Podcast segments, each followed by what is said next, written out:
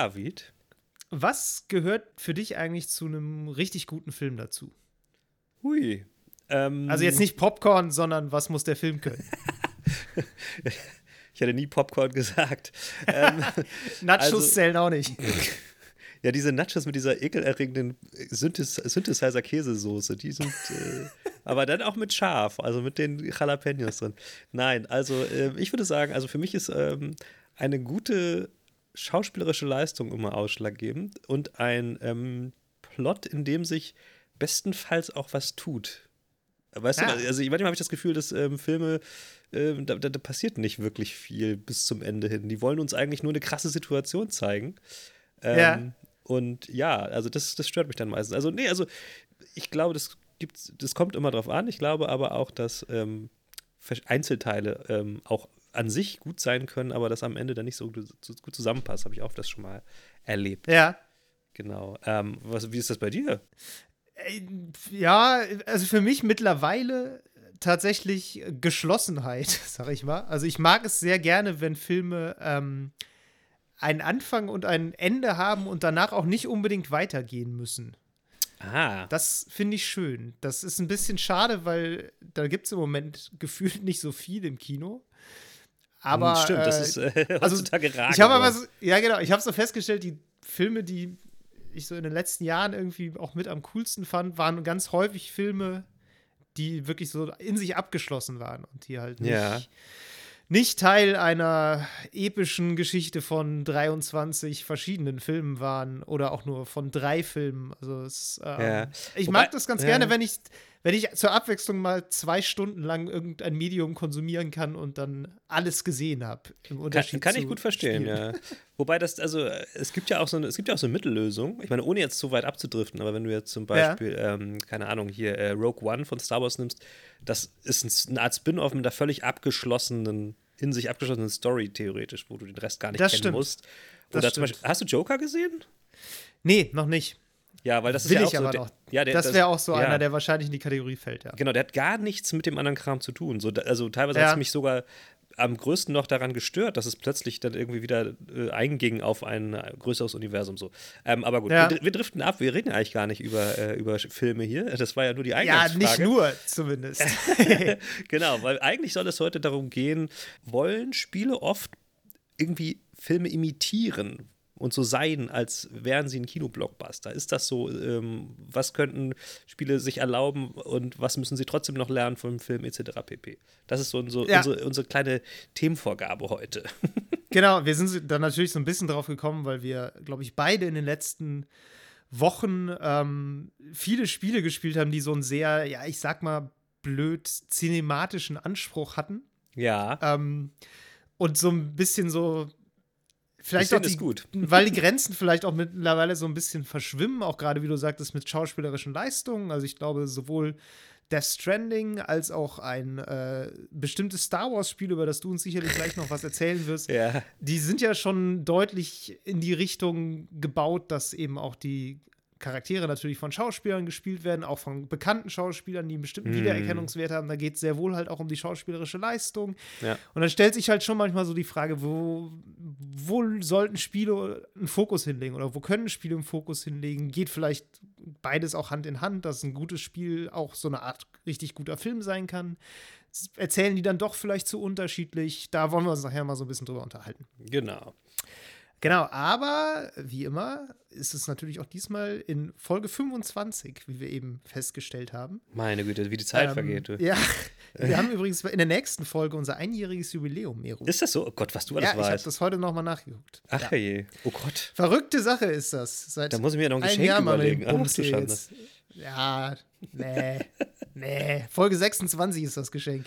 Okay. Äh, aber in Folge 25 ähm, Solltest du erstmal nochmal erzählen, was du eigentlich gerade so gespielt hast? Ja, ähm, ich habe ja, also mir ist, mir ist in der Vorbereitung aufgefallen, Mensch, ich habe ja auch letztes Mal schon irgendwie noch ein bisschen mehr gespielt. Das habe ich aber alles nicht erzählt, weil wir da ja eigentlich ausschließlich über Death Stranding gesprochen haben. Was ich natürlich gespielt hatte, äh, habe ich auch noch ein ganz bisschen weiter gespielt. Ähm, aber ich muss dann auch zugeben, das ist bei mir so meistens so, dass wenn ich dann sowas durch habe, dann lasse ich es auch erstmal so ein bisschen fallen wie eine heiße Kartoffel, ähm, weil ich dann irgendwie so, so, so einen Haken dran mache im Kopf. So, ne? Ähm, und gerade bei so Open-World-Spielen, die dann halt am Ende so äh, Free Roam haben. Da ist das manchmal vielleicht äh, fast ein bisschen schade. Nee. Das ähm, ist doch das Endgame, Meru. Was heißt hier Free Roam? Ja, tatsächlich, bei vielen Spielen, bei manchen Spielen ist das ja so, dass dann halt das richtige Endgame erst beginnt. Naja. Ja. Ähm, aber was, was habe ich noch gespielt? Ich habe ähm, hab ich auch kurz angeschnitten, glaube ich, in der letzten Folge. Ich habe ähm, Call of Duty Modern Warfare habe ich gespielt, die Kampagne durchgespielt, die ja viel diskutiert wird. Die, die passt auch so ein bisschen zu unserem äh, Thema nachher. Ähm, mhm. Und ich habe vor allen Dingen Star Wars Jedi Fallen Order gespielt. Ähm, das ist ja irgendwie gerade in aller Munde. Äh, das passt natürlich auch vorzüglich zu unserem Thema, weil es natürlich nicht nur ähm, von vielen ähm, technischen Aspekten her wie ein Film versucht zu sein, sondern ähm, auch einfach zu einem Filmuniversum dazu gehört. Ähm, gut, wer jetzt, äh, keine Ahnung, unter was für einem Stein herausgekrochen ist, ja, es ist ein Film zu Star Wars, ähm, Krieg der ein Sterne. Äh, ein Spiel, jetzt, jetzt sag ich es nämlich schon, jetzt vermische ich, vermische ich das schon. Ähm, und Star Wars-Spiele haben ja eigentlich immer so ein bisschen versucht, so zu sein wie die Filme. Ne? Ähm, mhm. Das ist aber, glaube ich, auch in diesem Fall äh, legitim vor dem Hintergrund, dass ähm, ich glaube, dass, dass das so eine, so eine, wie soll man sagen, Marken ähm, mit so einem ikonischen Ansatz irgendwie immer Fans haben, die auch sich wünschen, ein Teil dieses Universums zu sein. Und gerade bei so Star Wars Games war es immer irgendwie auch so ein bisschen der Wunsch des Fans, ähm, selber auch ein Jedi zu sein oder, oder selber auch äh, ein, ein X-Wing zu fliegen oder so, ne? Also selbst drin zu stecken. Mhm. Mhm. Und das ist natürlich etwas, was ein Videospiel dann, ähm, ich glaube, das, das, liegt auch einfach so ein bisschen in der Natur der Sache, versucht nachzubilden. Ähm, ja. Und äh, das tut natürlich auch ähm, Fallen Order. Und ähm, meiner Meinung nach tut Fallen Order das auch ganz gut. Also ähm, ich kann mal so ein bisschen erklären, was das für ein Spiel ist. Es ist tatsächlich, obwohl es von EA ist, ein reines Singleplayer-Spiel. Äh, das heißt, es gibt äh, keinen Multiplayer, es gibt auch keinen äh, Season Pass, kein DLC, kein Ingame-Shop, es gibt gar nichts. Es ist einfach nur ein Singleplayer-Adventure. Ähm, das ist alle, alles künstliche Verknappung. Die haben absichtlich jetzt jahrelang Multiplayer-Titel gemacht, damit sie jetzt richtig ja, Gummipunkte kriegen. Man könnte auch sagen, Gaming-Fans meckern immer, egal was man macht, aber. ja, das könnte man auch sagen. Das äh, nee, und äh, es ist natürlich, also wie gesagt, es ist eine Art, ähm, es ist ein Adventure, es ist, man spielt einen ähm, Jedi, beziehungsweise anfangs ist es ein Padawan, also ein, ein das ist im Star Wars-Universum so eine Art Lehrling, der noch kein richtiger Jedi-Ritter ist und äh, der versteckt sich, weil es spielt vor dem ersten Kinofilm, also dem ersten jemals erschienenen Kinofilm. Ähm, und davor wurden alle Jedi-Ritter ausgelöscht und er versteckt sich erst und dann begibt er sich aber erst widerwillig dann ähm, voller Tatendrang auf eine Reise, halt die anderen übrig gebliebenen Padawan zu finden im Universum und den Orden der Jedi wieder zu ähm, beleben. Und ähm, Genau, das ist so ein bisschen so vom Feeling her so wie so Uncharted, würde ich sagen, oder, oder auch so Tomb Raider, wo man halt dann, ne, so, so, so mhm. mehr oder weniger fast schon ein bisschen lineare Level durchläuft äh, und ähm, dann so äh, Kletterpassagen hat, äh, so ein bisschen Jump-and-Run-mäßig, 3D ähm, und so Umgebungs Umgebungsrätsel lösen muss. Und was es aber sehr gut umsetzt, und das ist halt das Ding, was sich ja eigentlich immer auch die meisten Fans dann gewünscht haben, ist dieses Lichtschwertkampfsystem. Und das ist dann so ein bisschen wiederum zusammengeklaut aus so ähm, Dark Souls oder vor allen Dingen so Sekiro wird ja immer gut angeführt als Beispiel, was auch wirklich so ist. Ähm, mhm. Das äh, ne, Parieren, äh, auf den richtigen Moment warten, ausweichen ähm, und den Schlag setzen. Ähm, es gibt ein paar nicht parierbare Angriffe, die werden dann rot, also es wird angezeigt, wenn ein Gegner dich rot angreift, dann heißt es, kannst du nicht parieren, weich aus. Genau, und ähm, das ist ziemlich gut umgesetzt. Man hat echt so ein bisschen das Gefühl, richtig stylisch kämpfen zu können irgendwann. Ja. Und ähm, ja, also was es halt filmisch halt auch macht, ist, halt dieser, ähm, dieser, dieser Hauptdarsteller, der diesen äh, Cal Kestis spielt, diesen Jedi, dem, mit dem man da unterwegs ist. Ähm, den kannte ich, ich habe das nicht geguckt, der äh, hat in einer ähm, in dieser äh, Gotham-Serie, also auch wieder, ne, so ein Comic-Universum, hat er den, mhm. auch den Joker mal gespielt, beziehungsweise den Typen, der dann der ah. Joker wurde. Ja, ähm, da habe ich mal irgendwas drüber gelesen oder geschrieben. Ja, genau. Beides, glaube ich. Und ähm, der spielt da, wie gesagt, die Hauptrolle. Das ist so ein ganz junger Kerl und äh, mir wird er persönlich irgendwie nicht so richtig sympathisch überspielt. Das hat mich so ein bisschen gestört. Ähm, ja. Weil das ist dann wieder so, ich, wenn ich so viel Zeit mit einer Figur verbringe, die was ja viel mehr Zeit ist als beispielsweise in einem Film, ne? Dann ja. ähm, muss ich irgendwie eine, eine, eine, Verbindung zu dem aufbauen können. Ich muss irgendwie mich mit ihm identifizieren, mit ihm mitfiebern und so. Und irgendwie hat er das beim, vielleicht ist es auch nur bei mir so, ne? Also ich habe mich jetzt nicht mit vielen Leuten unterhalten, die es auch gespielt haben. Ich mhm. bin irgendwie nicht so mit ihm warm geworden, so, keine Ahnung. Und das hat mich tatsächlich auch ein bisschen gestört. Und das ist wahrscheinlich auch bei Filmen wiederum, was du vorhin fragtest, so ein Ding. Also ich muss einfach mit dem, mit dem Protagonisten irgendwie, ich muss ihn nicht unbedingt mögen, aber ich, ich muss ihn irgendwie, weiß ich nicht, ich muss irgendwie eine Verbindung zu ihm eingehen können. Das ist da nicht so richtig passiert. Aber ja, ansonsten, ähm, cooles Spiel, hat mir gut gefallen und ähm, ja, finde ich fast ein bisschen schade, dass das da keinen kein DLC oder Erweiterung oder sowas geben wird. Ne? Also. Wenn das EA wüsste, hätten sie sofort. Mist, ja. Das müssen wir rausschneiden, sonst gibt es wieder, gibt's wieder Ärger. ja, und ich muss das auch sagen, es ist, es ist ja, ja ähm, von Respawn gemacht, Respawn Entertainment, und die haben ja irgendwie vorher auch äh, eher, ne? Die haben Titanfall gemacht, die, äh, nicht Titan, ja. doch Titanfall. Ähm, ja, genau. Und ähm, äh, äh, natürlich Apex Legends. Und das ist natürlich dann für die auch, also dann so ein Singleplayer-Ding ja, also haben sie gut gemacht, muss man sagen. Also, ja, kann man ja die sagen. haben dieses Jahr irgendwie einen Lauf. Also, ja, definitiv. krass, die haben dieses Jahr den, den Ruf von EA bei vielen Leuten, glaube ich, im Alleingang gerettet. Ja, definitiv. Das ist definitiv. schon äh, ordentlich, muss ja. man schon echt sagen. Das stimmt. Also, sie haben das Gegenteil gemacht jetzt von dem, was BioWare gemacht hat. Also, ne? Zuerst Multiplayer, dann Singleplayer. So. Ja, ja, ja, ja, das stimmt. Wobei man ja auch sagen muss, BioWare hat ja auch, das ist ja, wird ja immer falsch gesagt, auch Multiplayer gemacht. Die haben ja vorher auch Star Wars gemacht, ne? Ähm, ähm, The Old Republic, das Multi also das MMORPG. Das ist, ist auch von, das BioWare. von BioWare. Ja, aber hallo, das ist halt von Austin. Aha, ich dachte nur Kotor wäre von BioWare. Da bin nein, ich nein. völlig falsch informiert. Nein, nein, nein. Tragischerweise. Ah, okay. Nee, die haben BioWare, ja. das hat BioWare Austin gemacht und die sind halt so für Multiplayer eigentlich, ähm, das können die so, ne? Ja, also okay. Also das, das, ist auch nicht schlecht. Das habe ich auch eine Zeit lang gespielt. Ich habe da sogar, ja. ich wette, ich habe da jetzt auf meinem ähm, User-Account irgendwie immer noch Knete liegen, weil ich tatsächlich da auch immer was ausgegeben habe. So. Ähm, das war echt kein schlechtes Spiel, kann man nicht sagen. Ja. Ja. Na gut, also dass sie sich bei Anthem verhoben haben, lag, glaube ich, auch nicht nur daran, dass sie jetzt irgendwie, also dass sie das irgendwie falsch angegangen haben. Ich glaube, ja, da war auch nee. einfach irgendwie dann zu wenig Zeit und scheiß Engine. Also das waren super viele ja. Probleme, die da zusammengekommen sind. Wenn sie die sechs Jahre tatsächlich zum Entwickeln genutzt hätten das zum stimmt. effektiven Entwickeln, dann wäre da vielleicht auch ein besseres Spiel bei rumgekommen. Ja. Ist auch, vielleicht kann man auch nochmal sagen, also ähm, äh, Fallen Order ist auch nicht in der ähm, Frostbite Engine von EA entwickelt. Ne? Das ist in Unreal, ja, das, das ist ähm, auch untypisch. Ich hoffe ja immer noch, dass EA irgendwann mal einsieht, oh, scheiße, ey, irgendwie ist unsere Engine zu komplex. Das bringt irgendwie nichts. Ja, ja, ich weiß auch nicht so genau, was sie damit genau verfolgen. Also spart natürlich Geld. Ja, eben, also genau, die, die Grundidee ja. kann ich ja völlig nachvollziehen. Aber wenn halt die Engine, die man sich dann aussucht, halt anscheinend, also es gab jetzt neulich nochmal so einen Artikel drüber, ähm, wo ich leider auch nur den Anfang von gelesen habe, wo auch ein Entwickler gesagt hat, ey, Frostbite sieht alles richtig geil aus, aber es ist halt so mega kompliziert, dass du halt unglaublich viel Personal dafür brauchst. So. Ja. Und ähm, ja, wenn sie sich ausgerechnet halt die ausgesucht haben, dann ist es halt ein bisschen schade.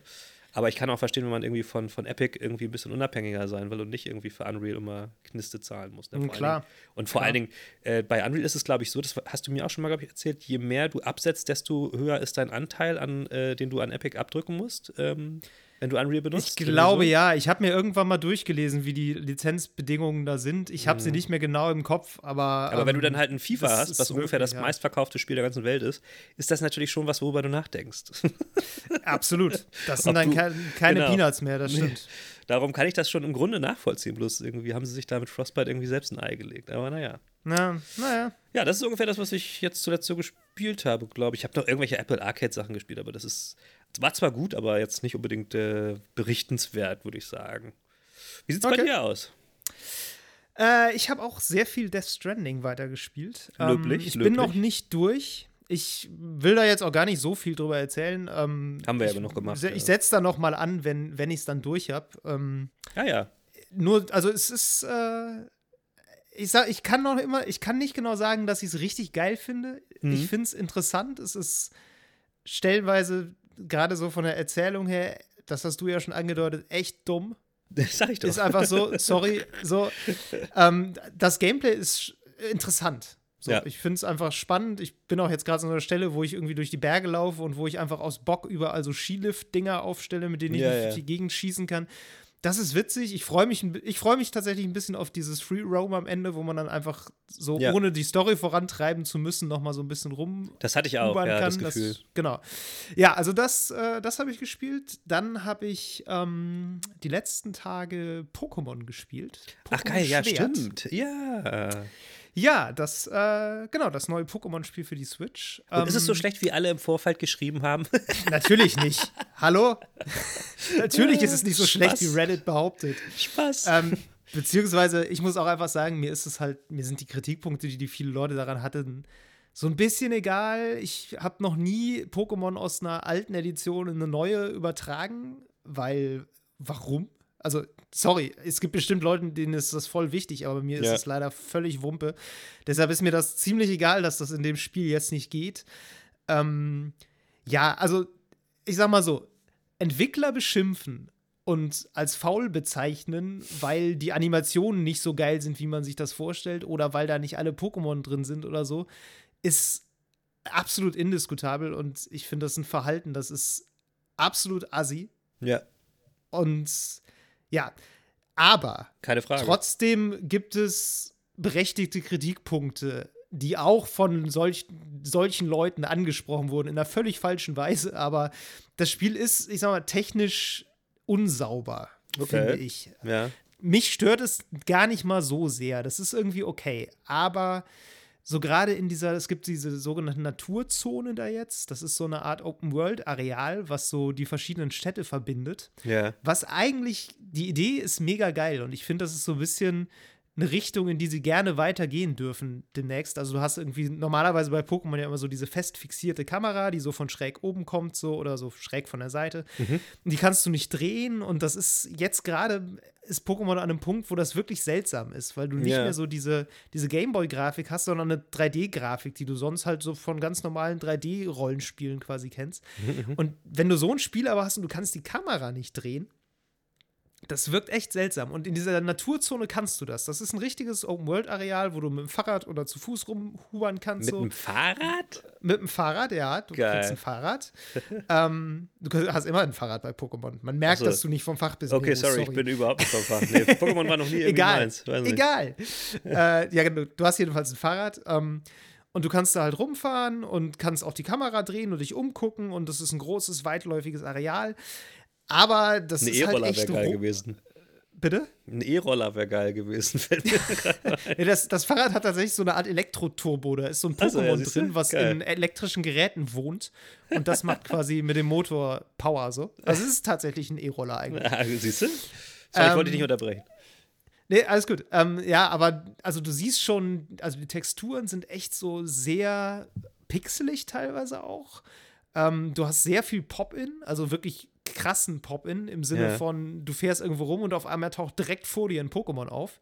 Okay. manchmal in, auch ein bisschen in ein bisschen Entfernung oder auch irgendwelche Bäume oder NPCs oder so, die tauchen einfach so, ploppen einfach so auf und das sieht halt wirklich gar nicht schön aus. Ähm, das ist schon irgendwie, also es Okay. ist einfach roh.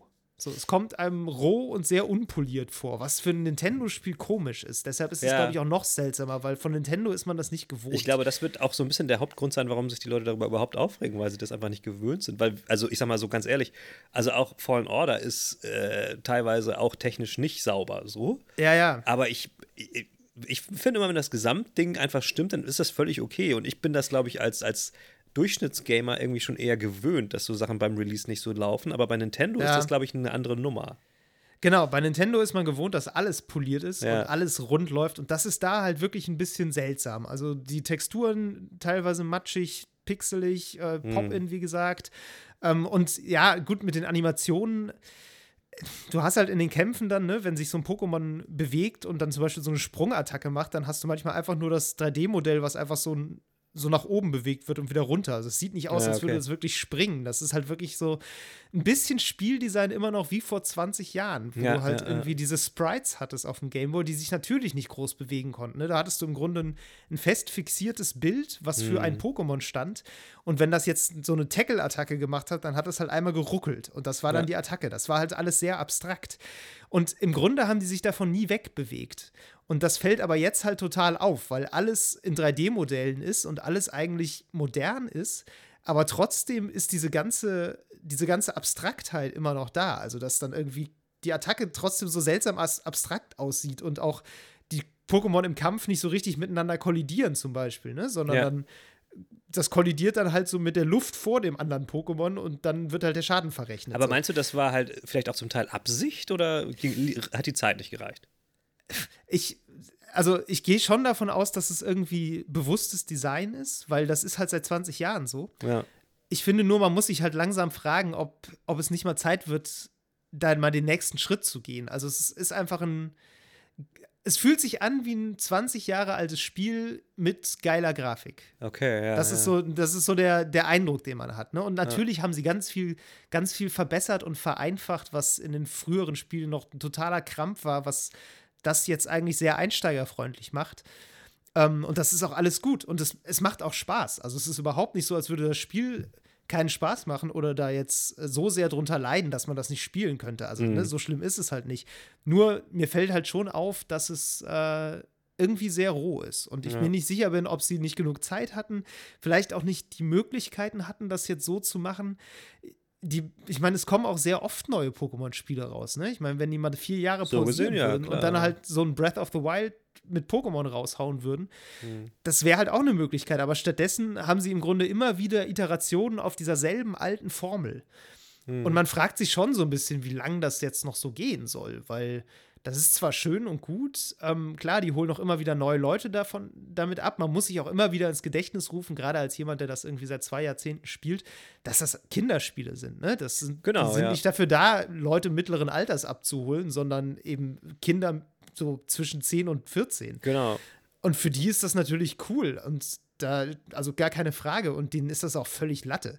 Ja, ähm, natürlich. Und die, ich meine, dieses ganze Gepöbel im Vorhinein, das ging natürlich auch nur von Leuten aus, die jetzt äh, glauben, dass sie irgendwie Anrecht darauf hätten, dass Game Freak ihnen ihr perfektes Pokémon-Spiel macht, was sie seit Ja. 20 Jahren haben wollen. Das hat natürlich keiner. Aber Ja. trotzdem sieht man so ein bisschen, wie das Ganze so etwas auf der Stelle tritt. Auch wenn da natürlich jetzt so Ansätze drin sind, auch was wirklich radikal mal neu zu machen. Wie gesagt, diese Open-World-Zone ist so ein bisschen in die Richtung. Ähm, aber da geht, da geht noch mehr. So, das, äh, Ja, ich meine, ich kann also nur sagen, ich so find's- aber es macht Spaß. willkommen in der äh, normalen Welt des Game Gamings. Also wahrscheinlich kommen dann die Updates jetzt im Wochentakt irgendwie und dann wird das irgendwie Ja. alles rausgepatcht.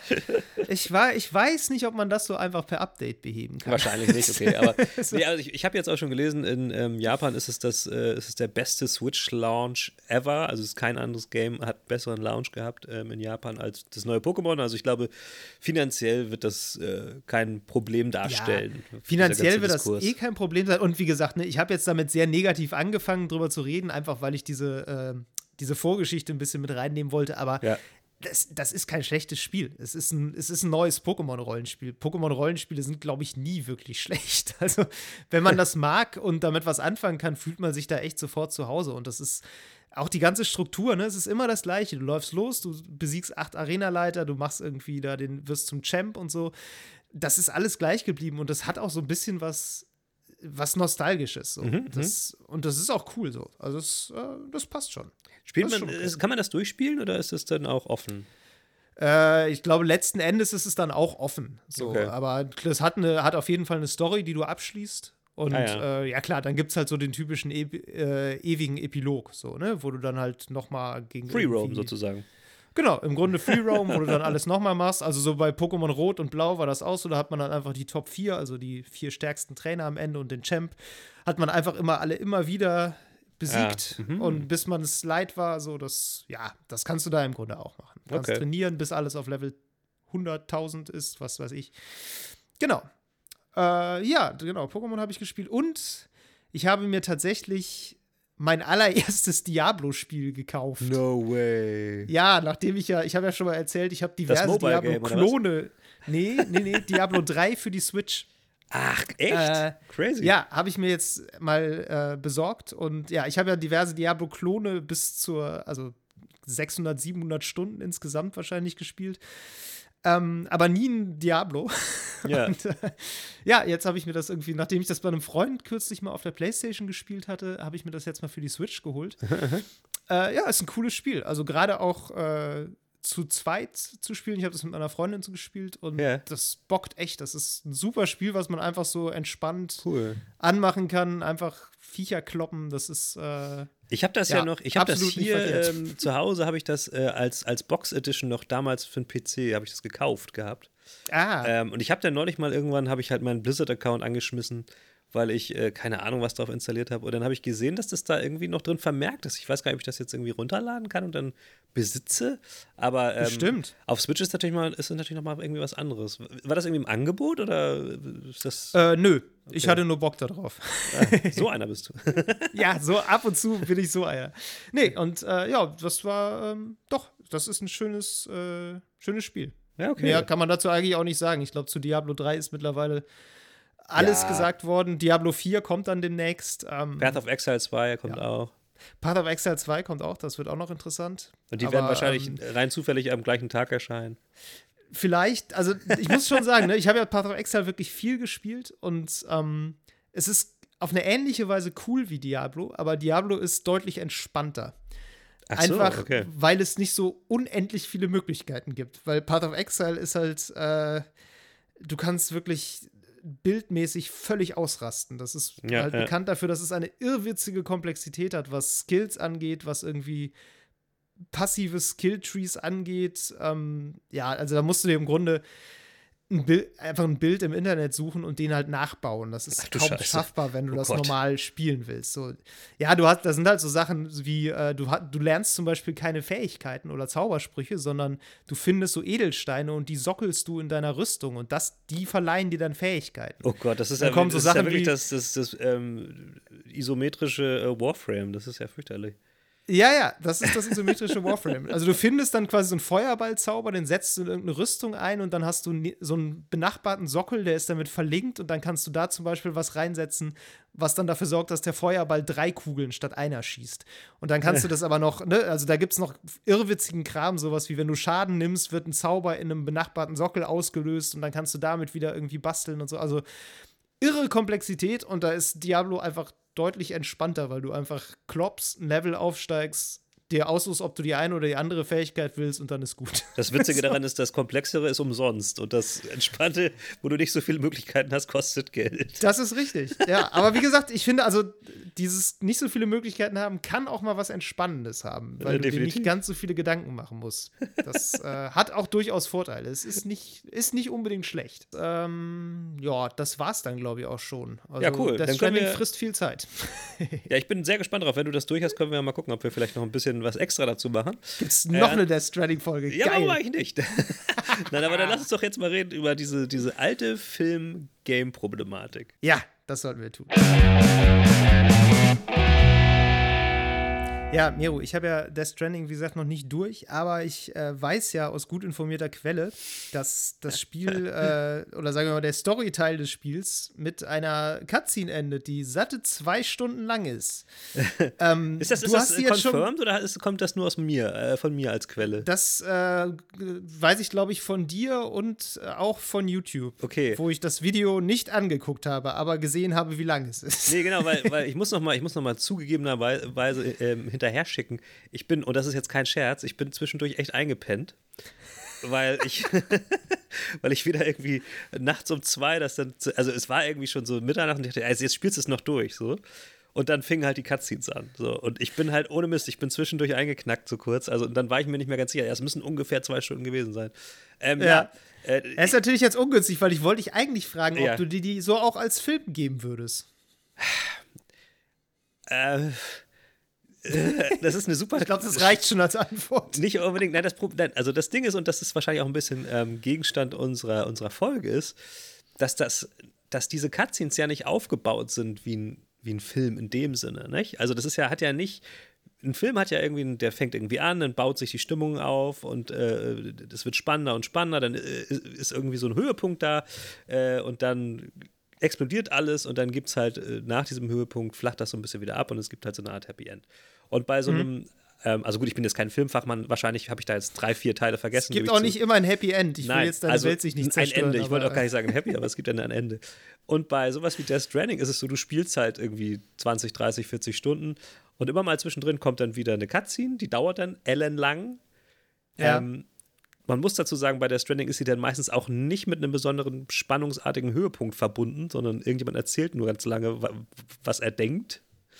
Ja. Und dann geht es einfach weiter mit Gameplay. Das heißt, du hast gar nicht so einen, du hast eigentlich gar nicht so einen, so einen Spannungsbogen, sondern für mich, und das ist auch nicht nur bei der Stranding so, ist es früher oft so gewesen, dass, dass die Cutscene so ein bisschen die Belohnung für das war, was ich vorher geschafft habe. So, so ein bisschen, ja. bisschen wie mein, mein Gewinn. Ne? Also, weil bisher wurde ja noch keine Playstation erfunden, die irgendwie einen Zehner ausdruckt, wenn du ein Spiel durchgespielt hast. Du hast halt irgendwas bekommen anstatt dessen als Gewinn und das war dann meistens eine Cutscene. So. Ähm, und vielleicht Obwohl ich die Idee mit dem Zehner schön finde. ja, bei dem, was ich alles in PlayStation Plus reingebuddert habe, könnte man das auch langsam mal machen. ähm, äh, weißt du, was ich meine? Also, vielleicht kommt Hideo ja, ja. Kojima auch so ein bisschen aus dieser Welt wo das noch so ist. Und ähm, ich meine, gut, dass er dafür, er ist ja auch dafür bekannt, dass er da irgendwie ganz gerne mal eskaliert. Und ähm, bei der Stranding hat er nun mal einfach freie Hand gehabt und ja, er wollte seine Vision halt abrunden, glaube ich. Ja. Ähm, aber das hat, das ist nicht unbedingt was wie ein, wie ein Film. Und wenn, als ich jetzt gehört habe, das kam ja irgendwie auch vom Release nochmal, dass äh, er überlegt, Filme zu machen, ne? Ja. Ähm, weil er, was hat er, wie war das, dieser Quote aus seinem Interview, war irgendwie, wenn du eines machen kannst, dann kannst du alles machen. Oder irgendwie so ganz metaphysisch. Stimmt, das war, ja, das ist in dieser BBC-Doku ja, ja, genau. erzählt das. Das ja, ist, glaube ich, auch teilweise ein Übersetzungsproblem. Aber auf jeden Fall, ähm, ich habe ein bisschen Angst vor dem dreieinhalbstündigen Kinofilm, den Hideo Kojima dann äh, für Sony Pictures Ja, ich habe neulich noch, ein, noch einen schönen Spruch gehört, den jemand zu dem Thema meinte, äh, der meinte, ja, lass doch Hideo Kojima endlich Filme machen, damit er merkt, dass er das nicht kann. Weil ich glaube tatsächlich, dass er das nicht kann. Ich glaube, ich glaube nämlich auch. das ist so ein bisschen der Knackpunkt auch bei Death Stranding, finde ja. ich. Weil ich finde Death Stranding als Film eine Katastrophe. Ja.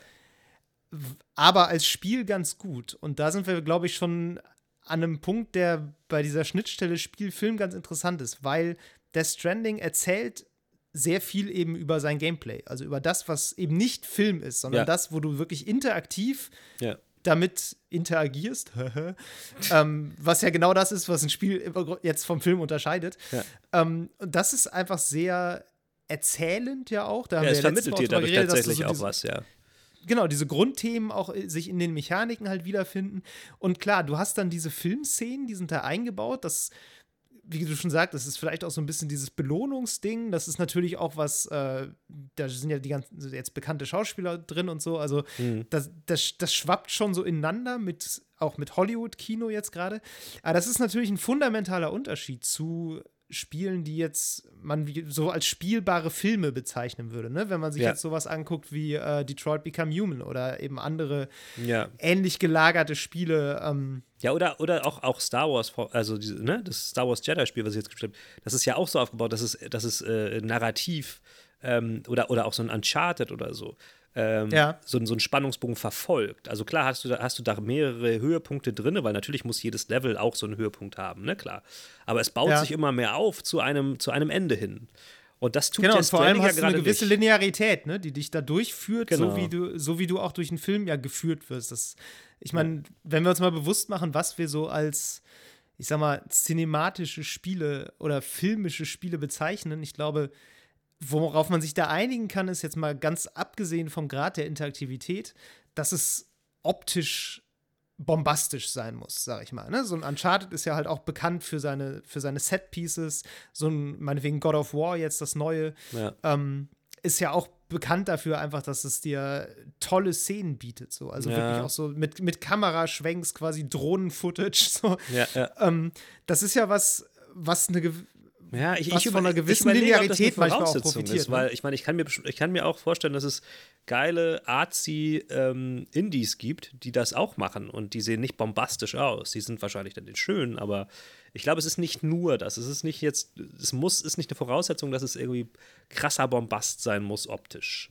Also das nee, klar, aber ich glaube schon, dass, dass gerade wenn man über eine Filmhaftigkeit spricht, dass, dass es dann häufig vielleicht weniger wirklich um Erzählweisen geht, sondern vor allem auch um eine Art von Optik. Ja, das kann Und natürlich bei Indie-Spielen ja. vielleicht auch, klar, dann nicht auf einem Niveau von, wir haben irgendwie jetzt hier 3000 Kilometer Landschaft gescannt, sondern eher, es ist halt in sich eine schlüssige Ästhetik und damit erzählt es dir halt. Äh, ja, das stimmt bildlich was, ne? Aber ähm, wie du jetzt schon sagtest, Uncharted oder eben auch das äh, jetzt Star Wars Jedi, ähm, die haben ja schon, glaube ich, eine gewisse, also die führen dich sehr durch das Level wahrscheinlich, oder? Ja, doch.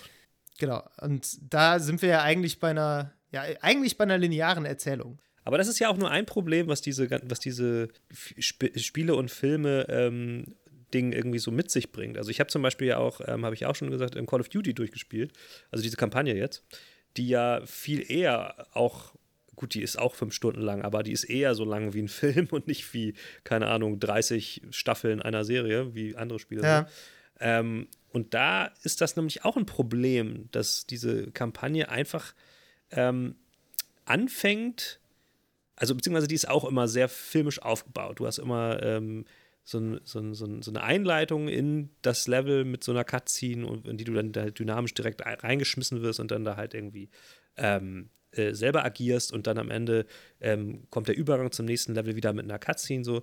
Ähm, aber da finde ich das zum Beispiel auch insofern problematisch über das Thema hin, weil das, diese ganze Kampagne fängt halt sehr, wie soll man sagen, tatsächlich so an, mit so einer bisschen Antikriegsfilm-Ästhetik, dass sie so ein bisschen versucht, ähm, eine Aussage zu halbwegs zu machen. Ne? Ich meine, gut, es ist Activision mhm. und es ist Call of Duty so, aber sie probieren es wenigstens. So, das, das muss ich wirklich honorieren bei diesem Spiel. Also sie probieren es anfangs. Aber wenn du diese Kampagne dann durchspielst, gerade zum Ende hin, fällt das Ganze wieder völlig flach ab und geht doch zu so einem, zu so einem ähm, Heldending hin, mit so, einem, mit so einem Abschluss, wo es dann doch darum geht, ja, es wurde Rache geübt die Helden sind über sich selbst hinausgewachsen, haben sich aufgeopfert.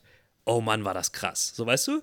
Und am Anfang, ja. am Anfang ähm, versuchen sie tatsächlich irgendwie so ein bisschen da äh, zwei Seiten zu zeigen und ähm, das Ganze ein bisschen vielschichtiger zu betrachten.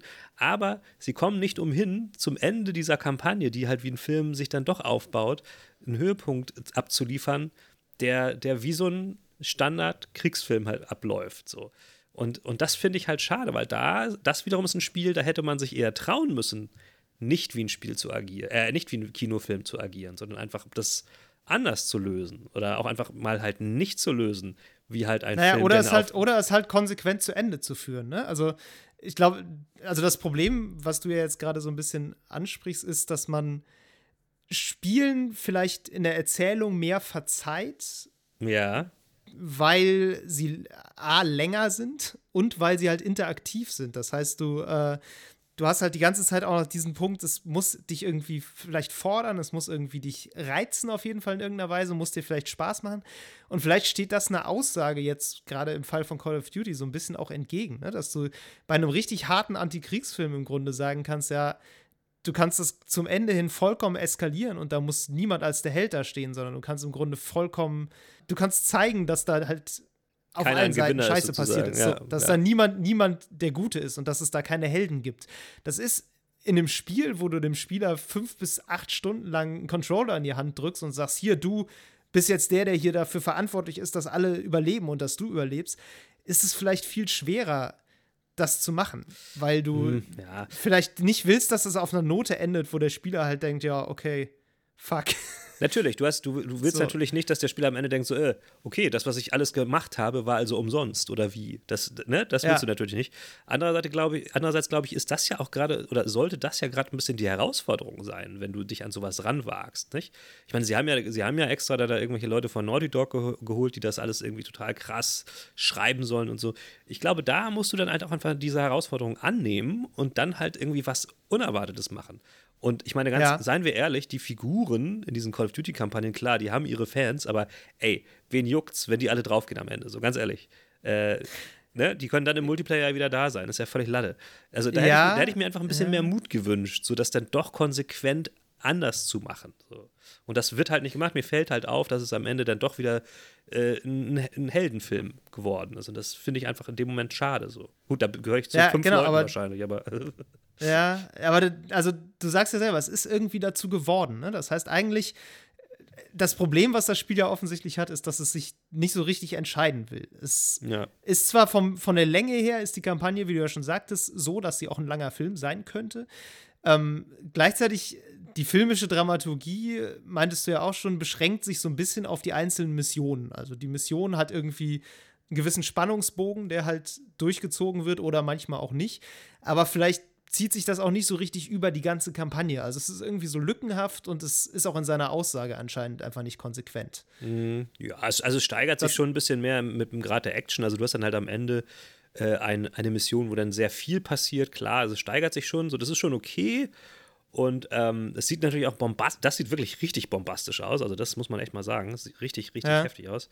Ähm, also lückenhaft, also ich glaube ganz ehrlich, nur jemand, der, der halt äh, richtig nitpicky da rangeht, so wie ich, der wird sich daran stören. Ich glaube, die meisten Leute, die, die, denen fällt das halt gar nicht auf.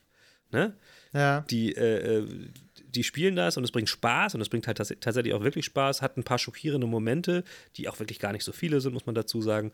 Ähm, und dann ist es halt irgendwann vorbei. So. Und ähm, dann ist es natürlich schön, wenn du dann noch merkst, oh, krass, ja, eskaliert, krass. So. Ja. Ich glaube, dass, dass die Länge tatsächlich aber auch ein Problem ist, weil ich glaube, es als, als, als Spieler hast du gar nicht die Kapazität, halt über einen langen Zeitraum so einer Story so nah zu folgen, dass du, dass du dann am Ende so ein emotionales Ding irgendwie noch äh, ähm, dass du dem noch folgen kannst, also dass du dann noch dran bleibst, ja. so weißt du. Ähm, und ich glaube, das müssen Spiele lernen. Das haben Serien ja auch erst relativ spät gelernt. Serien können das mittlerweile. Serien sind mittlerweile so, dass sie halt, äh, äh keine Ahnung, 20 Folgen lang, mehrere Staffeln lang ähm, mega spannend sind und, und sich immer noch weiter äh, äh nach oben drehen und, und, und, steigern. So. Das wurde ja. aber vor, vor 20 Jahren war das nicht so. Und ich kann mir vorstellen, ja, das dass das, das bei Spielen sich auch noch ändert. Ja, letztlich, wenn man sich, also Serien sind da ja tatsächlich eine ganz gute Parallele, weil wenn man sich jetzt mal eine heutige Serienfolge anguckt, oder ich meine, was heißt heutig, wenn man sich irgendwie Breaking Bad zum Beispiel anguckt, da hast du auch manchmal Episoden, wo du danach, glaube ich, nicht so richtig sagen kannst, was ist da jetzt passiert. Ja, bei Game of Thrones so, war das weil, auch so. Genau, bei, ja, bei Game of Thrones auch. Und das ist ja vielleicht auch ein bisschen was, was Spiele oder gerade lange Spiele auch so haben. Ne? Du hast dann so, sagen wir jetzt mal, verschiedene Quests oder Missionen, meinetwegen auch eingerahmt von Cutscenes, ist ja erstmal egal. Ähm, die sind, die haben ja dann auch nicht unbedingt pro, pro Folge, sage ich mal, einen Spannungsbogen. Ich glaube, bei älteren Serien hast du ja noch viel mehr dieses Modell, dass jede Serie so gewissermaßen diesen, diesen Bogen hat, dass sie auf einen Höhepunkt hinarbeitet mhm, und dann mhm. irgendwie, also klassisches Dramenmodell sozusagen. Ja, ja. ähm, und dann setzt du quasi aus, aus 20 kleinen Dramen, setzt sich sozusagen dann der übergreifende Spannungsbogen zusammen. Und die Kunst ist dann wahrscheinlich auch so ein bisschen über diese verschiedenen Folgen mit ihren ganzen Auf und Abs dann noch einen übergreifenden Spannungsbogen zu ziehen. Ja. Und das hat sich verändert. ja. Also das hat sich deswegen genau, das hat sich bei Serien, weil, weil ja auch ähm, durch dieses ganze äh, Streaming guckst du halt auch anders portioniert. Nicht? Da ist es nicht mehr so, dass genau. du jetzt erstmal noch ein halbes Jahr wartest, bis die nächste Staffel kommt. So. Also außer bei genau, ja. ja, ja, genau. Und du, du siehst es halt teilweise, siehst du auch alle Folgen theoretisch direkt hintereinander weg. So. Du musst genau. nicht unbedingt warten, bis die nächste kommt. So. Und interessant ist, dass Spiele, finde ich, häufig ja immer noch so nach dem Modell funktionieren, äh, die Mission arbeitet so auf den Bosskampf hin. Mhm. Und dann ist sie vorbei. so. ja, ja. Und im Grunde ist das das Erzählmodell von alten Serien. So. Stimmt, und, ja. Äh, das könnte wirklich ein Punkt sein, wo Spiele jetzt in den nächsten Jahren vielleicht noch mehr dazu lernen müssen, können oder vielleicht auch ganz andere Wege finden zu erzählen. Ja. Ähm, um sich sozusagen diesem, diesem Serienmodell ein bisschen anzupassen. Also brauchst im Grunde brauch, brauchst du den Cliffhanger am Ende der Mission. So, das, der ja. muss dich dazu bringen, weitermachen zu wollen. Genau, ja. Ich meine, den gibt es ja auch meistens, ne? So ist es ja nicht. Also es ist dann ja nicht so, dass, nee, genau. Also dass du dann nach dem Bosskampf denkst, ja, okay, das hat mir jetzt gereicht. Aber trotzdem ist es so, dass das ähm, diese Schere einem dann wieder, wieder echt oft auffällt. Also warum muss das jetzt, ähm, warum soll das jetzt so ein, so ein bombastisches Entertainment-Erlebnis sein wie ein Kinofilm? Weil es kann ja auch äh, ein Erlebnis sein, ohne dass es so ist wie ein Kinofilm und einfach ähm, seinen, eigene, seinen eigenen Weg finden. Also ich glaube, man muss sich da auch nicht so anpassen, aber klar, ähm, dieses Serien schaffen das irgendwie besser. Aber das ist dann halt ja. halt auch wichtig, dass man, dass man auch so, wie soll man sagen, so, so, so investiert ist, nicht? Emotional in so eine Serie. Ich meine, ich gucke Breaking Bad ja trotzdem weiter, weil es einfach insgesamt so krass ist. So. Und, und, ja. und diese. Weil der große Spannungsbogen halt Genau, stimmt, und diese ne? Spannung, die muss halt irgendwie rübergebracht werden. So. Ja. Jetzt hast du ja gerade schon gesagt, dass es halt trotzdem irgendwie so als bombastisches Entertainment immer verkauft werden. Damit kommen wir jetzt ja leider doch noch mal so ein bisschen zurück auf die Optik eigentlich, ne? So, weil ja. es geht halt um Bildgewalt. So, das ist ja das, was einem eben viele Spiele dann auch äh, bieten wollen.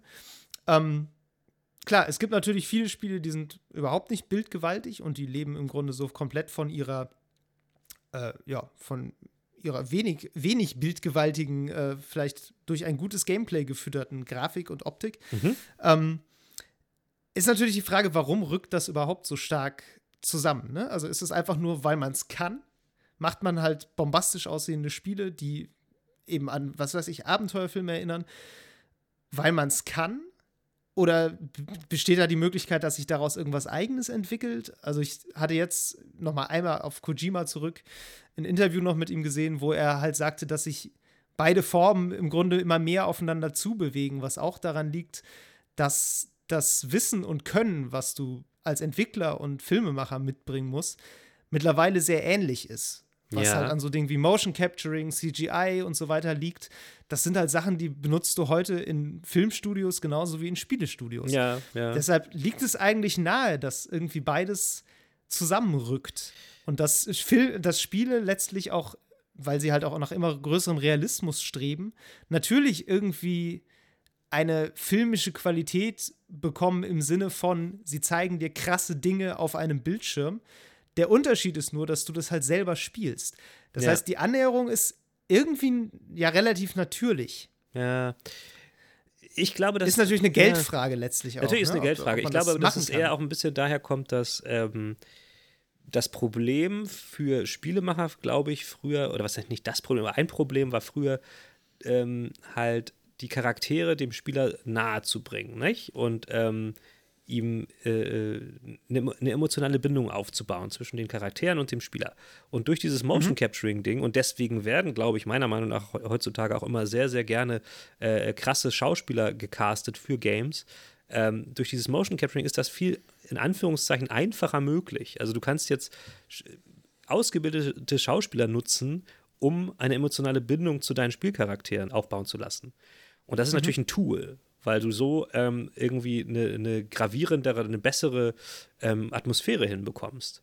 Ähm, die Frage ist dann halt, wo zieht man dann aber die Grenze? Also, weil, weil Acting im Gameplay geht halt immer nur teilweise. Ne? Also, dass, dass, dass beides gleichzeitig passiert, geht halt meistens nicht. Deswegen gibt es halt immer diese Schere, weil dann irgendwie äh, äh, Gameplay, ja. Schnitt, Cutscene, Emotion. So. Und, und das ist das was große Problem. Also ich finde zum Beispiel, also klar, die Frage, so, so ein God of War, die haben das super gemacht.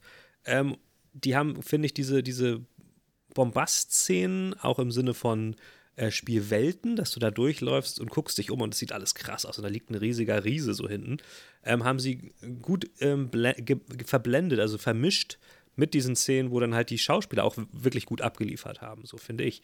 Das ist auch ja. etwas von dem, was mich an dem Spiel krass gekriegt hat, also mal abgesehen von dem Kampfsystem. Ähm, also das ist natürlich bei God of War jetzt speziell, ähm, das ist eigentlich ein sehr gutes Beispiel, weil God of War greift da ja zu einem ganz klaren äh, kinotechnischen Trick eigentlich, indem es eine One-Shot-Kamera hat. Also genau. es besteht ja gerade bei God of War eine viel weniger krasse Trennung zwischen Spiel und Cutscene. Also du hast kein Abblenden und nix. Es ist einfach, die Kamera schwenkt quasi einmal um dich rum ja. und dann bist du in der Cutscene. Das Einzige, was sich ändert, ist, dass du keine Kontrolle mehr hast. Genau. So ist, und die Frage ist dann ja, also die Grafik ändert sich ja auch nicht. Ähm, letztlich ist, glaube ich, dann der, der Traum eines jeden Spieleentwicklers wahrscheinlich, dass du dem Spieler einfach gar nicht mehr die Kontrolle entziehen musst. dass das ja. Spiel sich erzählen lässt, ohne dass du dem Spieler die Kontrolle nehmen musst. Ja.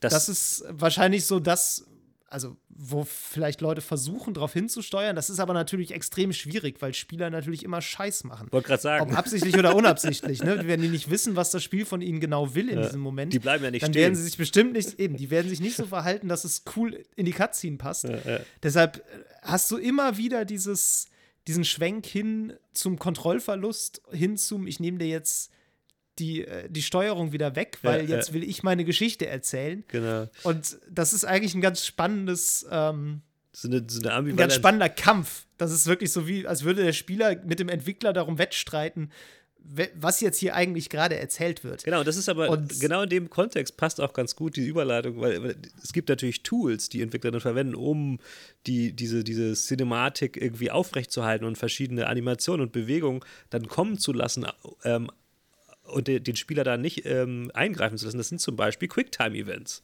in dem ja. Moment.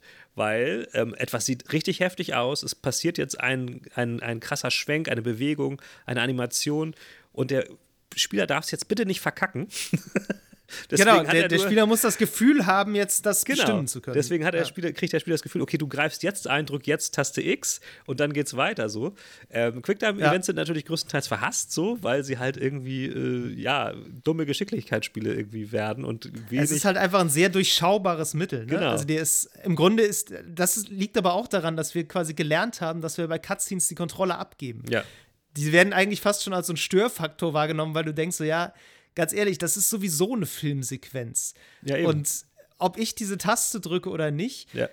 das ist egal. Und das ist, das ist eigentlich ein interessantes Gefühl, weil das Spiel müsste dir ja gar keine Kontrolle geben. Das nee. Spiel könnte ja einfach ablaufen, ohne dass du irgendwas tust. Ja.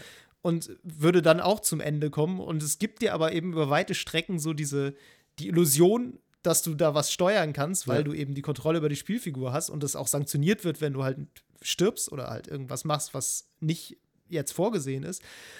Und dann nimmt es dir quasi wirklich die Kontrolle weg und dann tut es aber wieder so, als hättest du die noch. Ja, ja, genau. Das ist ja ganz witzig. Ich glaube, weil, deshalb weil, sind Quicktime-Events einfach auch so, so unbeliebt. Ja, das ist ja so witzig, weil zum Beispiel Games wie Spider-Man oder so, da kannst du die Quicktime-Events ja auch abstellen. Dann läuft das einfach so durch. Ach so, geil. Das ja. ist eigentlich ganz cool. Wobei, also andere Games wie, sagen wir mal, Detroit Become Human, die würden dann einfach nicht funktionieren, weil das besteht nur aus Quicktime-Events. So. Also ich muss schon sagen, aber, also Best Practice-mäßig. Also es gibt auch äh, zum Beispiel ein Spiel, wo ich echt das Gefühl hatte, ey krass, das ist echt wie ein Film.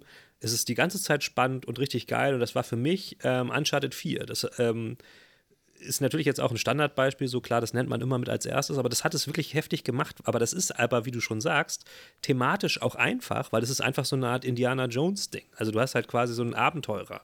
Und ähm, mhm. da ist es natürlich nicht so, dass du irgendwie so ein heftiges, mieses Thema hast, wie so ein Call of Duty oder so, wo du halt irgendwie was erzählen musst, theoretisch, mhm. ähm, sondern da hast du einfach einen Typen, der halt krasses Abenteuer überlegt und äh, erlebt. Und es sind halt, ist wie, wie so ein Rollercoaster echt, äh, dieses Spiel gewesen. Ne? Ja. Ähm, äh, überall verschiedene Welten, dann passiert nochmal was völlig anderes, dann überschlägt sich alles, dann kletterst du irgendwie einen riesigen Kirchturm von innen hoch, der stürzt dann ein und dann passiert dies und das.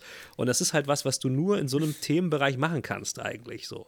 Ähm, ja. Das wird dann echt schon dünn, wenn du versuchst, irgendwie ein bisschen Substanz einzubauen, weil ähm, du dann halt immer auch die Frage dich, dir stellen musst, ja, also ich will hier gerade was voll Ernstes erzählen und dann passieren hier irgendwelche äh, äh Indiana Jones-Sequenzen. So. Das ist halt, ja, ja, nicht so ganz einfach. Also insofern, ich glaube, es ist eine riesen Herausforderung. Ähm, wir sind natürlich da nicht für qualifiziert. Ich glaube, da gibt es aber viele Leute, die das äh, bestimmt könnten und, und vielleicht auch eine Lösung hätten. Das Problem ist dann wahrscheinlich, es muss ja auch jemand finanzieren. Und ähm, die, die, die das tun, die wollen natürlich irgendwie auf Nummer sicher gehen und am liebsten ähm, einen Sure-Shot haben und genau wissen, ey, das wird sich super krass verkaufen. Geh mal lieber kein Risiko ein. Und da ist dann wahrscheinlich wieder das, das weitergehende Problem, dass diese guten Ideen, äh, zu, zu denen muss man sich halt auch erstmal trauen, ne? Also finanziell auch. Ja, ja, klar. Genau, also ja, du meintest ja schon, dass, dass es halt durchaus Spiele eben gibt, die diese filmische Erzählweise dann halt auch hinkriegen. Ähm, du meintest ja jetzt auch schon, dass es schade ist, dass Spiele vielleicht selber nicht so eine eigene Erzählweise haben, beziehungsweise die entwickeln müssen.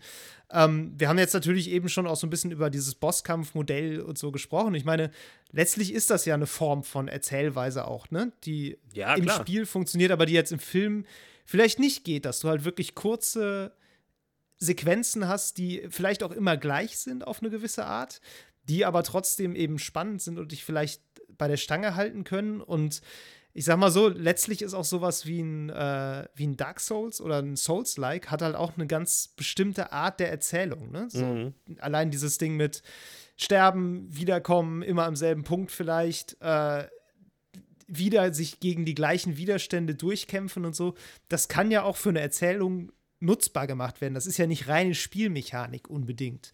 Ja, das ist ja auch was, was, ja. äh, was du dafür gebrauchen kannst. Ich denke die ganze Zeit so ein bisschen an Dead Cells zum Beispiel, ähm, was ja auch so diese, jetzt nicht so richtig Dark Souls ist, aber eben auch Rogue-like im Sinne von, du stirbst und fängst ganz vorne an und ja, kannst auch nicht so richtig was mitnehmen. Und mhm. das ist ja wirklich, das ist da tatsächlich auch so ein bisschen durch die Story motiviert. Ne? Das, ist, das erzählt dir jetzt keine krasse Geschichte, aber trotzdem gibt es dir einen gewissen Spannungsbogen, weil du bist halt so ein alchemistisches Experiment, was immer in irgendeine Leiche kriecht ja. und mit dieser Leiche dann wieder losrennt und sich da durchkloppt. Und wenn du stirbst, dann kriegst du halt irgendwie einfach wieder aus dem äh, ja, aus so einem Rohr raus und fällst in die nächste Leiche, so nach dem Motto. Das ist, das ist natürlich kein, kein Hollywood-Kino, ne? Aber das ist schon eine distinkte Art von Erzählung, die du theoretisch ja sogar filmisch umsetzen könntest. Ja, so. ja. Also das ginge schon, da ließe sich auch ein Film rausmachen. Der müsste dann natürlich ein bisschen gucken, dass er, weil er eben nicht interaktiv ist, dass er dir nicht immer das Gleiche zeigt, weil ein Spiel kann dich immer wieder vor die gleichen Herausforderungen stellen. Ja. Und du findest es trotzdem interessant, weil sie halt dich trotzdem fordern. Das kann ein Film natürlich nicht machen. Also da musst du halt dann irgendwann doch einen übergeordneten Spannungsbogen eher haben.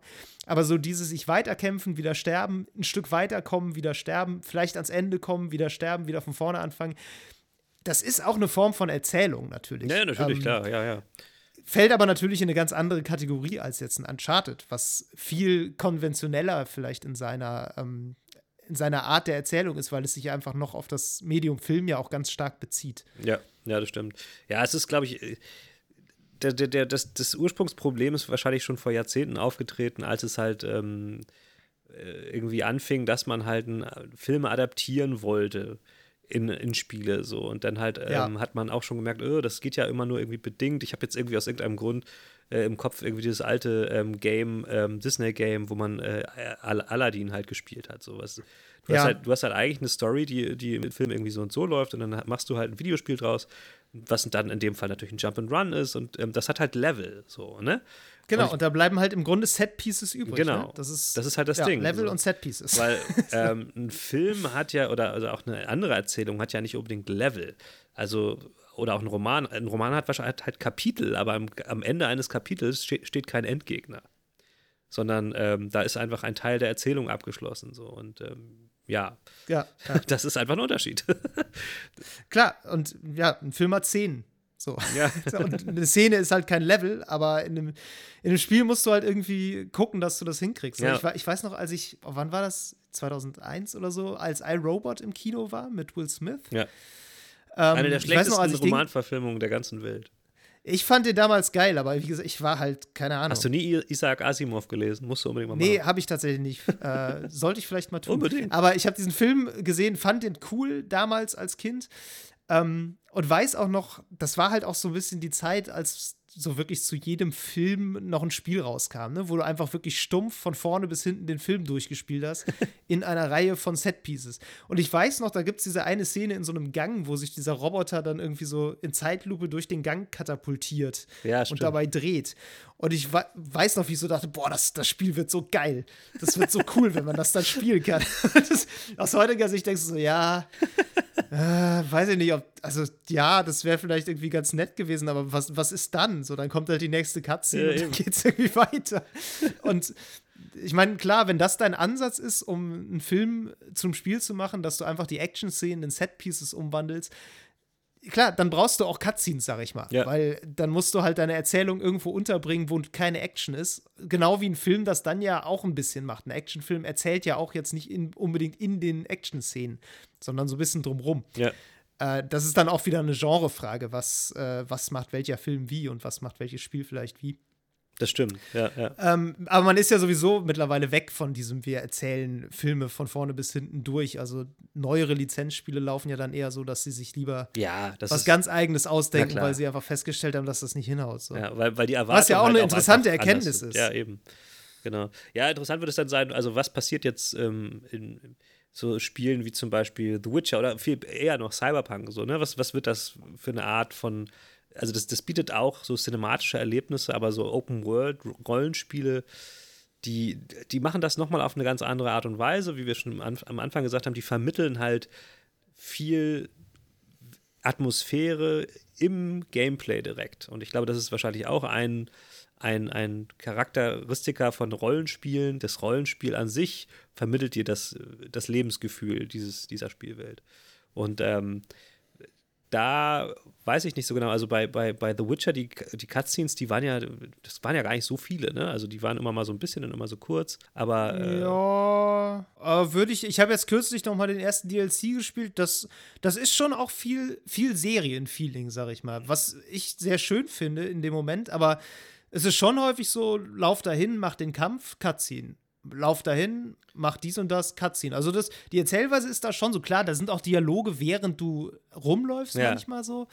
Aber ähm, grundsätzlich hat das schon auch sehr viel äh, Aber es mit ist, diesem Wechsel ja, zwischen was ich, was ich meine, und, ist eher, es ist nicht so, es ist nicht so dieses Level-Feeling. Es ist ja, ne, du, du hast ja nicht ein, gut, du schließt da auch Kapitel. Nee, klar, das hast du nicht. Du hast, nicht du so, hast eher ja. so, es ist vielleicht so eine Art begehbare Serie, könnte man sagen. So, du hast halt auch verschiedene Geschichtsstränge so und letztlich bewegst du dich so in der Lobby der Serie, sag ich mal. Ja. Und kannst dann halt immer in bestimmte, in bestimmte Geschichtszweige eben abbiegen. Ja, weil also das muss man ja natürlich auch sagen, ne? nur weil ein Spiel Open World ist, heißt das ja nicht, dass es irgendwie nicht linear ist in irgendeiner Weise oder keine lineare Nee, nee, genau. Erzählung verfolgt. Ne? Also die wenigsten Open World Spiele sind irgendwie richtig ill illinear. Nee, nee, genau. Also, mal. so, genau. Horizon und Zero The Witcher ist total eigentlich. Paradebeispiel dafür, für ein Rollenspiel, was eigentlich extrem linear ist. Ja, okay. Nur eben dir halt häufig die Möglichkeit gibt, abzubiegen und eine andere Linie zu verfolgen. Ja.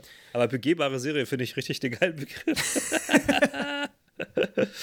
ja, also da bin ich sehr gespannt, was Cyberpunk macht, wie gesagt, weil das hat ja, das ist eine neue eigene Geschichte. Also, also klar, das, das die, die Welt gibt es schon, aber die Geschichte an sich ist völlig neu. Ähm, ich äh, verspreche mir da schon sehr viel Freiheit durch. Ja. Ich glaube ja, dass es sich sehr konventionell anfühlen wird. Wahrscheinlich Sag ich mal so so. als Prognose. Also ich glaube, dass, äh, klar, die, die Freiheit hast du schon, wahrscheinlich. Ja. Und es wird sich wahrscheinlich dadurch auszeichnen, dass deine Entscheidungen einfach sehr viel, ähm, sehr viel Gewicht haben. Hm. Ähm, und also ich sag mal so, das ist quasi eine begehbare Serie, wo du zusätzlich noch die Szenenfolge extrem krass beeinflusst. weil, ne, weil du einfach immer wieder bestimmen kannst, wie es jetzt weitergeht. Aber ähm, so rein vom, ich denke, so rein vom Erzählen wird das sich von, gerade von The Witcher, nicht viel unterscheiden. Ist meine Prognose. Nee, nee, das klingt, klingt schlüssig. Ich glaube, du bist da als Gaming-Analyst, äh, liegst du da richtig. Absolut, ja. Gut. Ja. Ja, soweit Gedanken zu Filmen, Spielen, äh, allem, was dazwischen ist. Ähm, Genau. Möchtest du noch irgendwas, möchtest du noch einen Film empfehlen, Miro? Film empfehlen? Boah, krass. Äh. Oder ein Spiel? Ähm, äh, nee. Wie nee. so, antiklimatische Enden haben wir eben schon drüber gesprochen. Nee, ich muss ganz ehrlich sagen, ich habe ich hab gerade zwei Tage lang Kindergeburtstage gefeiert, weil meine Söhne Geburtstag haben. Ich, ich bin irgendwie völlig durch. Also jetzt noch ein Spiel empfehlen? Warte mal. Das, dann empfehle ich einen Film. Ja, bitte, Pass auf, bitte. ich empfehle einen Film. Papa and the Porters von Loriot. der ist geil. Der ist geil. Ein fantastischer Film. Kürzlich noch mal gesehen. Ja. Kann ich, kennen wahrscheinlich alle. Ähm, ja, weiß ich gar nicht. Aber wir outen, wir outen uns jetzt hier auch als Leute, die mal studiert haben, weil wir Loriot gucken wahrscheinlich. Aber ist ja egal. Muss ja auch jemand machen. Ähm, wie gesagt, Papa and the Porters, fantastischer Film. Kann ich sehr empfehlen. Ich auch. Viel Spaß. Viel Spaß, bis dann. Bis dann, ciao. Das war Level Cap Radio Folge 25. Wenn euch die Episode gefallen hat, dann lasst uns bitte eine gute Bewertung da und empfehlt uns all euren Freunden weiter.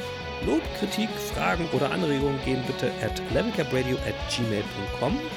Auf Twitter sind wir unter @lcrpodcast zu erreichen. Außerdem twittere ich unter @djmeru und David unter @amlabum. Vielen Dank fürs Zuhören und bis zum nächsten Mal.